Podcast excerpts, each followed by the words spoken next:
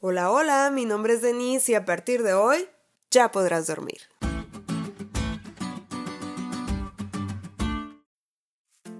Regularmente la ansiedad por conocer el futuro nos roba el sueño.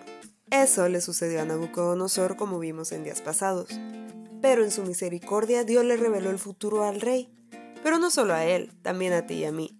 Sí, ese sueño del que hemos hablado toda la semana nos revela el futuro a ti y a mí. Así que a partir de hoy ya no tienes excusa para no dormir, al menos no por la ansiedad de conocer lo que ha de suceder. Nabucodonosor no solo soñó una estatua que representaba diferentes reinos a lo largo de la historia, de hecho, ¿sabes qué? Eso no es lo relevante.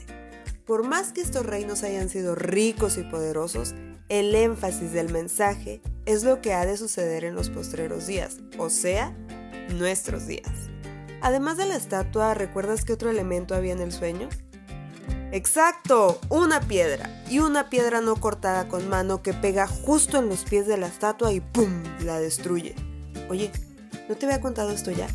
Ah, sí, el martes. Pero hoy vamos a ver el significado de esta piedra.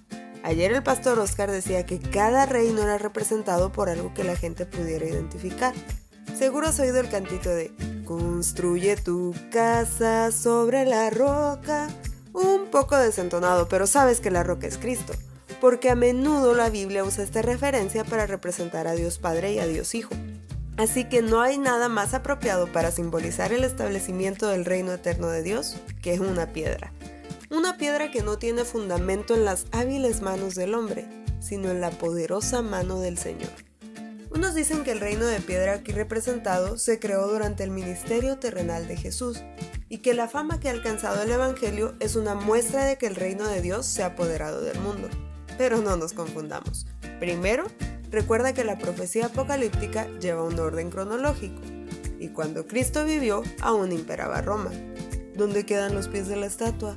Esta visión también nos dice que la piedra da lugar a un monte que según Daniel 2 es un monte que ya existe lo más probable es que este monte señale a la Sion celestial, el gran santuario celestial de donde Cristo vendrá para establecer su reino, uno que no será jamás destruido. Antes de que todo esto sucediera, cuando aún Babilonia imperaba, Dios reveló al monarca de la época que su imperio sería conquistado por los medos y los persas. Luego a ellos los conquistaría Grecia, a Grecia Roma y Roma sería dividida. Hasta la fecha todo se ha cumplido al pie de la letra. Y si todo eso se cumplió, ¿no crees que Dios es fiel para cumplir la parte más importante de su mensaje? ¿Su reino sin fin? Esta noche al irte a acostar, ya no hay pretexto para estar ansioso. Puedes dormir tranquilo porque tienes la certeza de un Dios todopoderoso que revela los misterios, que ha vencido y que quiere hacerte ciudadano de su gobierno. ¿Te diste cuenta lo cool que estuvo la lección?